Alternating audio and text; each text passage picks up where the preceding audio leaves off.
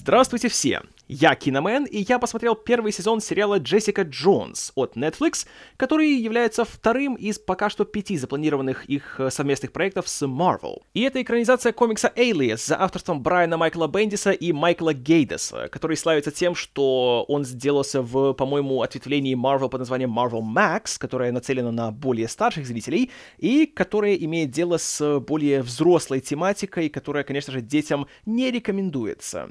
И в данном случае как раз э, именно слово «взрослый» здесь использовано по назначению. И означает оно не только то, что тут будет много мордобоя и матершины, а то, что поднимаемая тематика здесь, мягко говоря, жестковатая.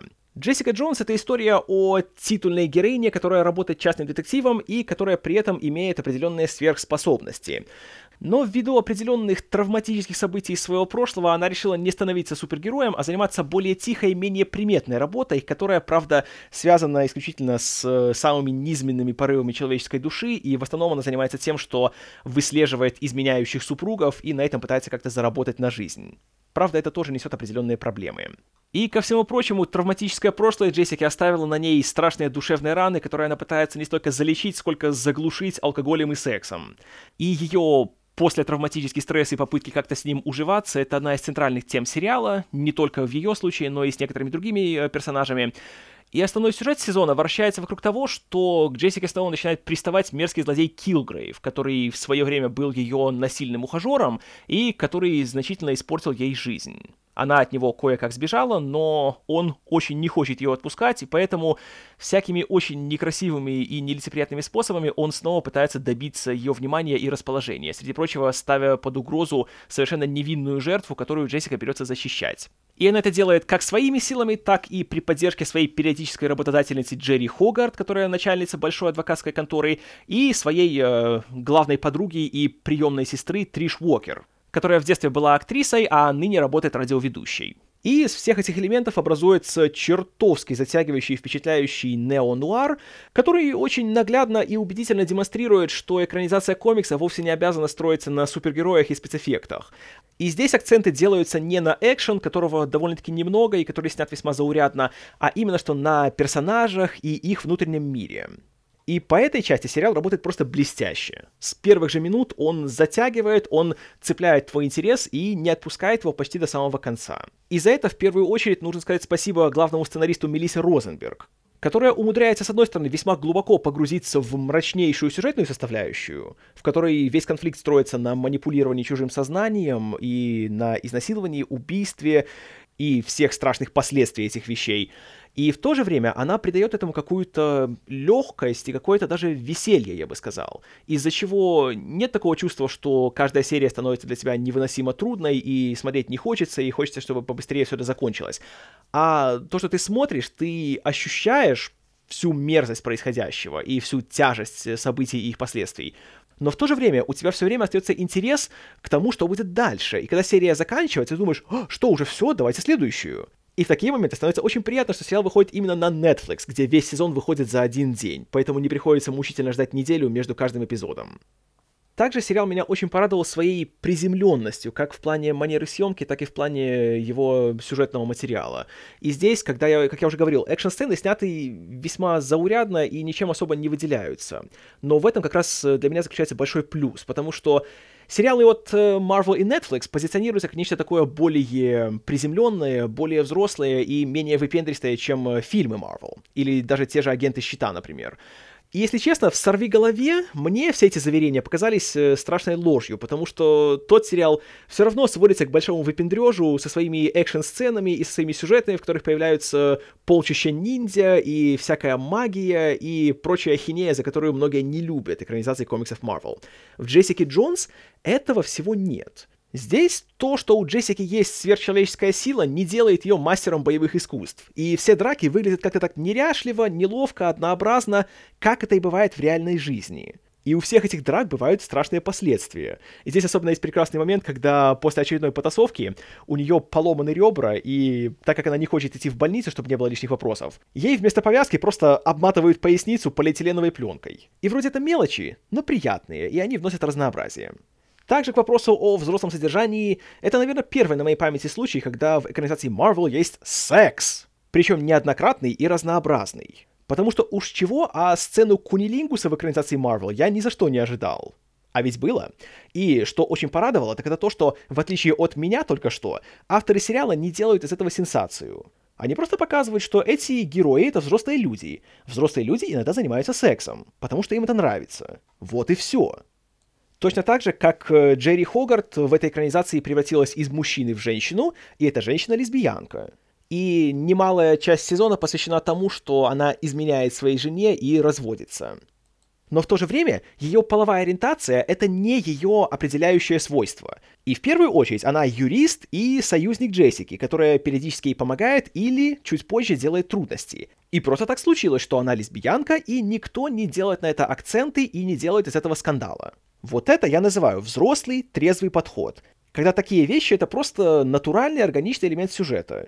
И спасибо авторам за то, что они не эксплуатируют эту тему. И ни разу нет ни одной сцены, где Джерри тщательно лесбиянит со своей молодой любовницей. И тут я не знаю, может это просто говорит внутренний феминист, но у меня такое чувство, что если бы сериалом руководили мужчины, это рано или поздно случилось бы. А так этого нет. И хорошо. Ну и, наверное, элемент, который меня больше всего впечатлил по части именно что мрачности и взрослости, это то, как здесь показан главный злодей Килгрейв который, как по мне, пока что из всей э, новой волны экранизации Marvel, на мой взгляд, получился самым наилучшим образом проработанным. Потому что он впечатляет и пугает именно со своей простотой. Потому что вся его сверхспособность это то, что он умеет заставлять людей делать все, что ему захочется. И противостоять ему никто не способен. Вот он тебе скажет, бейся головой об стену, пока не умрешь и ты будешь биться головой об стену, хотя осознаешь, что ты этого не хочешь сделать, и ты будешь реветь от боли, но все равно ты не сможешь остановиться. Вот и все. Больше Килгрейв ничего не может. В основном он обычный человек из плоти и крови. И чем он пугает еще больше, так это тем, что он прекрасно осознает то, что он злодей. И он своими капризами рушит человеческие жизни. Но ему все равно. Он себя ведет как избалованный ребенок. И своим примером он демонстрирует, как страшно может быть, когда сверхсила появляется у человека, который не понимает принцип про великую силу и великую ответственность. И что меня очень впечатлило, так это то, что в какой-то момент э, нам раскрывается немножко его история происхождения, и сначала кажется, что «Ха, оказывается, он не такая-то и сволочь, и он сам, в свою очередь, был жертвой обстоятельств, потому что его родители ставили над ним всякие эксперименты, и это вывело наружу эту его силу, которую он использовал в первую очередь как защитный механизм. Но потом мы узнаем, что он соврал. И на самом-то деле все было совершенно иначе, и никакой он не обиженный и не угнетенный, а он просто мерзкая лживая сволочь. И что хуже, ему нравится таким быть. И особенно прекрасно, что авторы не пытаются придать ему какой-то там глубины или философии. И в отличие от всяких там Локи и Джокеров, э, это не тот злодей, которого вы увидите на аватарах у школьников. И никто им не восхищается. В первую очередь сами авторы не делают из него крутого злодея.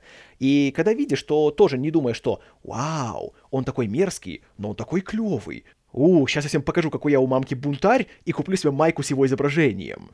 В случае с Килгрейвом я не представляю себе зрителя, который вот посмотрел на него и так решил.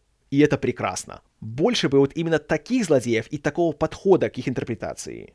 И, конечно же, кроме сценаристов, тут нужно очень сильно поблагодарить и актеров, которые исполняют эти роли. Кристен Риттер в роли Джессики. Это, вот снова я говорю как заезженная пластинка, это еще одно попадание в десятку со стороны Marvel при выборе актеров на главную роль. Потому что роль Джессики Джонс — это такая роль, в которой очень легко можно удариться в какую-то одну грань и испортить весь образ, потому что она одновременно очень ранимая и чувствительная и имеет те самые вышеупомянутые душевные раны, но в то же время она возвела вокруг себя стену из сарказма и цинизма, чтобы никто больше не смог ее ранить. И вот тут очень легко поддаться соблазну и играть очередного циничного мудака.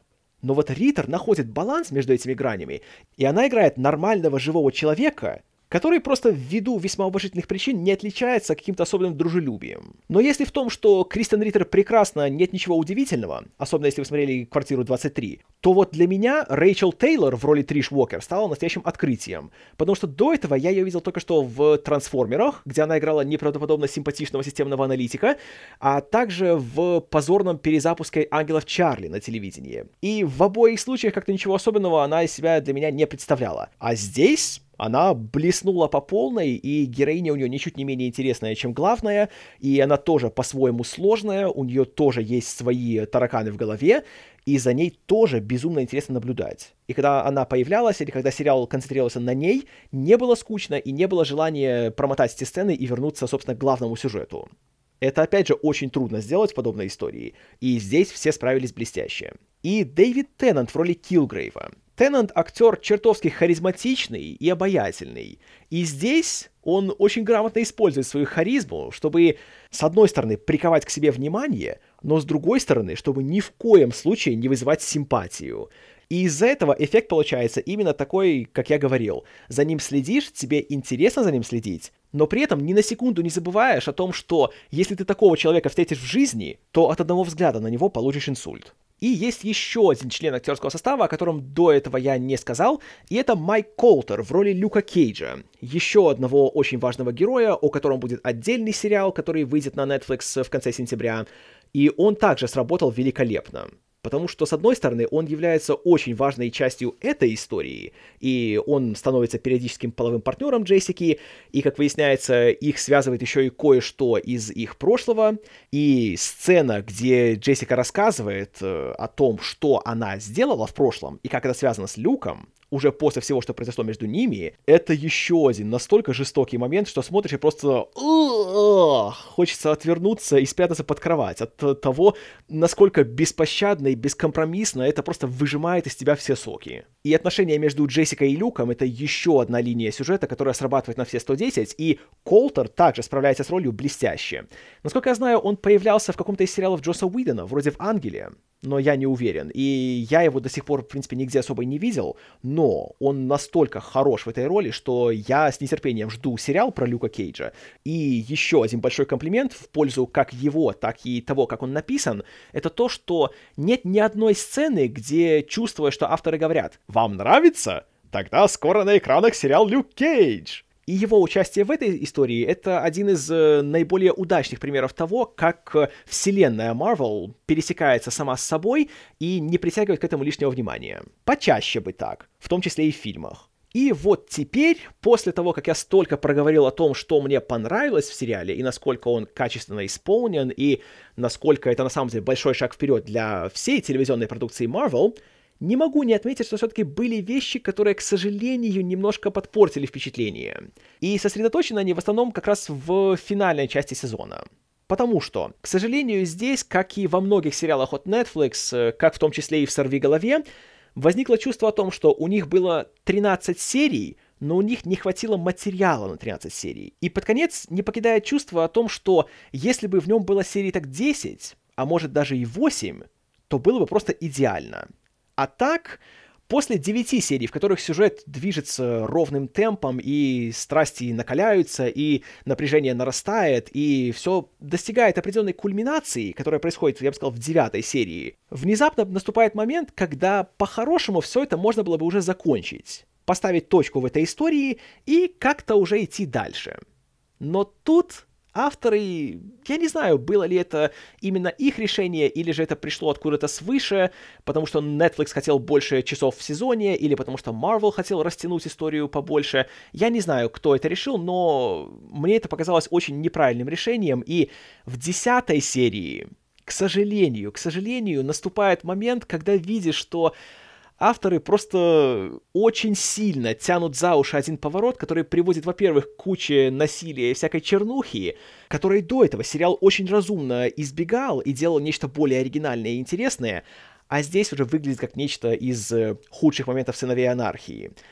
И чувствую, что это сделано просто для того, чтобы растянуть конфликт между Джессикой и Килгрейвом еще на 4 часа. И должен признать, для меня это подпортила просмотр, и уже оставшиеся серии я смотрел далеко не с таким нетерпением и энтузиазмом, как это было до этого. И там уже не было того чувства какой-то загадки, какого-то логичного развития, и все больше возникало ощущение, что авторы просто топчутся на месте, пока не пройдет время, чтобы можно было наконец все завершить. Хотя признаю, что когда они все завершают, то завершают великолепно. И тут, а, спойлер, тот факт, что здесь нет момента в стиле Ладно, Джессика Джонс, в этот раз ты победила, но мы с тобой еще повидаемся, ха-ха-ха!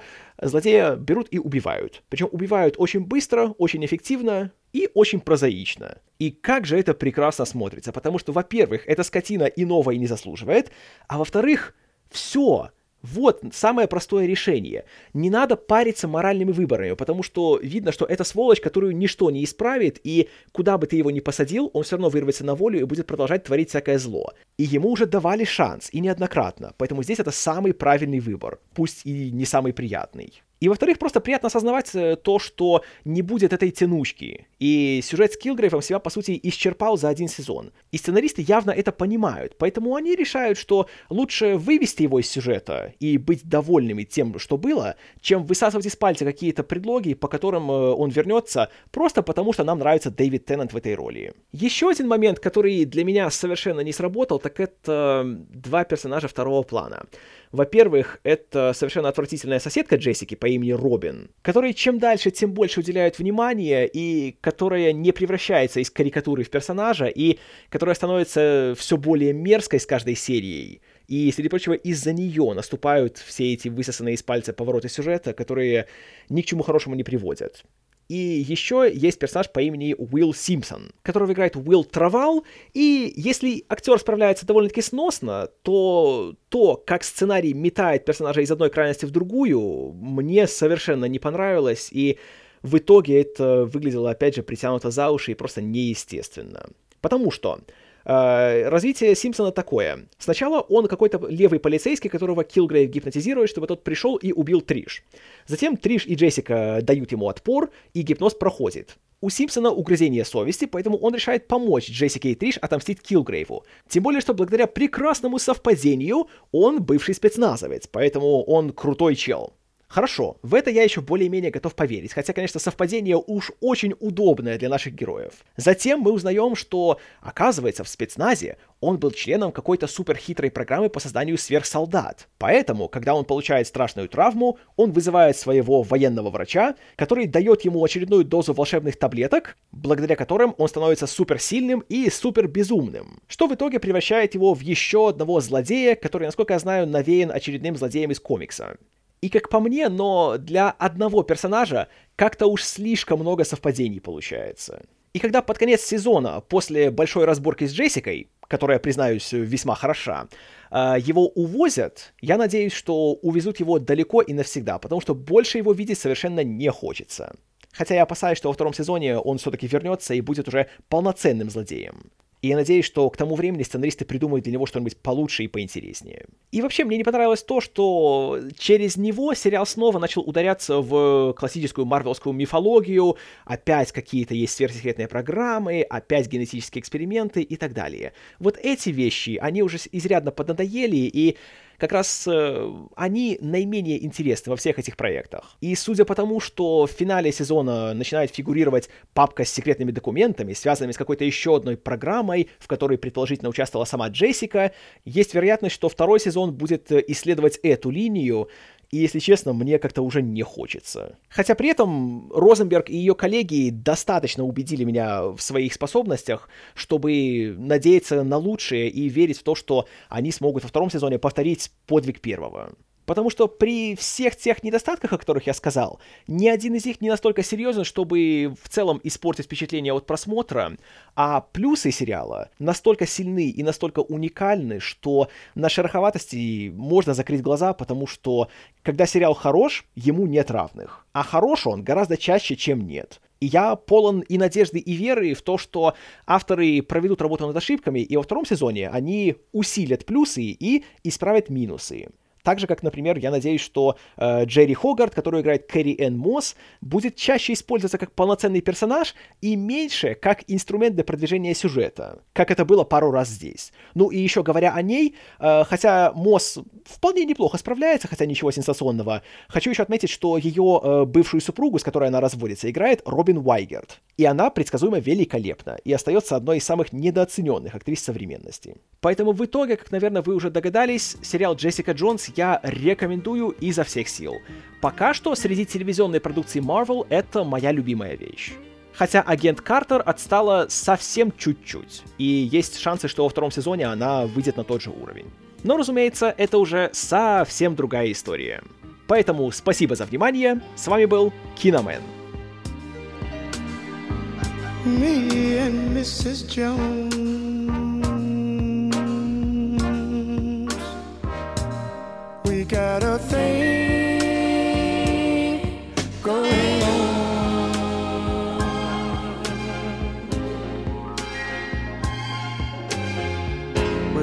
Know that it's wrong, but it's much too strong to let it.